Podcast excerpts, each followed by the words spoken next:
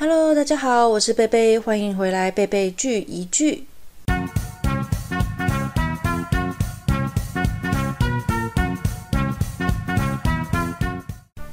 今天呢，要来跟大家介绍一部在二零一八年上映的韩剧，其实已经有一点时间了。那它就叫做《阿布拉罕宫的回忆》。对这个名字，其实我觉得还蛮绕口的，所以我们再说一次，就叫做《阿布拉罕宫的回忆》。那这个阿布拉罕宫呢，它其实是在西班牙南部。那这部片它其实是来自于西班牙一首名曲的取名的方式。所以呢，这部韩剧有一些剧情是在西班牙拍摄的，我觉得场景真的非常非常的漂亮。那我们今天的介绍呢，会有一些暴雷的部分，因为光看这个剧名是完全没有办法知道它是在演什么的。那我们还是会很简单的介绍一下主线，但是其中的一些乐趣呢，大家听完以后可以自己去体会一下啦。那这部片它最迷人、最特别而且最刺激的主线呢？就是用 VR 的虚拟体验的游戏来当做整个剧情的主轴。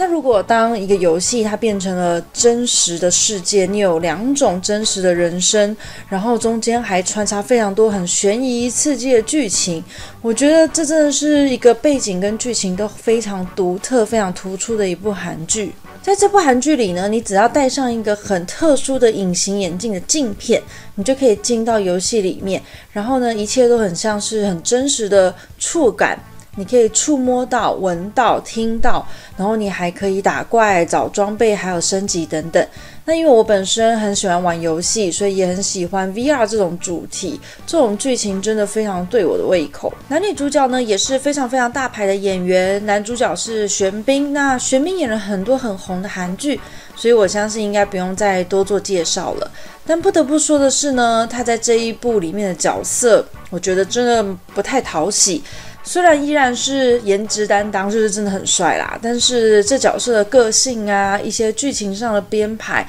真的一直让我到了剧情的最后，我还是没有很喜欢他这个角色。但是也代表他其实有把角色诠释的蛮好的，把他演的还蛮讨厌的。那女主角呢是朴信惠，那不得不说她真的是非常美，非常非常漂亮，就怎么都不会变老呢。那他在这部里面呢，我稍微觉得比较可惜的是，我觉得他被安排了一个很重要的关键的角色，但在整部戏看完整体而言，会觉得他有一点点像是花瓶的角色，在他身上主要都是比较爱情戏的路线，我觉得难得剧本这么精彩，没有给他一个更多深刻的角色。我觉得这一点真的还蛮可惜的，但是有一点呢，真的是不得不佩服朴信惠，就是她的背景是在西班牙，女主角她预设的角色是在西班牙生活的，所以当然就需要说到一些西班牙文。然后没有想到呢，朴信惠的西班牙文说的超级好，非常的流畅，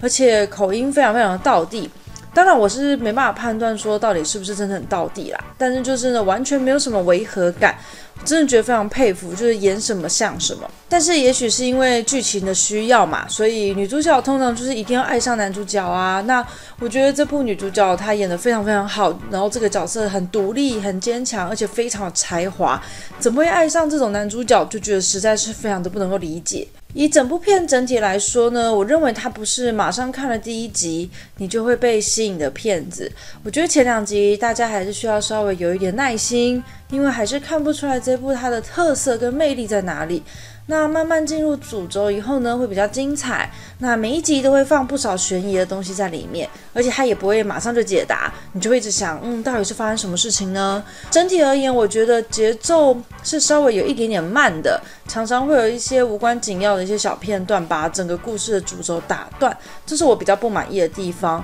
但是这部戏还是会让我很想要一直看下去。到最后快要接近结局的时候，都快要揭晓的时候，它的时间轴会有点乱，剧情跳来跳去的，然后再串在一起，手法就因人而异，看大家喜不喜欢喽。这部片的结尾呢，其实大家评价还蛮两极的，就是网络上大家的评价大部分都会觉得这是一个非常非常烂的结尾。那我个人是觉得也不到烂尾这么夸张啦，但就真的也不是一个多好的结尾。那想说就留给大家自己去体会喽。那我们今天介绍差不多就到这边了。那真的是非常内容特殊而且有趣的剧情，很希望大家可以试试看，说不定你会觉得相见恨晚哦。那推荐给喜欢刺激跟特殊剧情的朋友。我们下一次影片见啦，拜拜。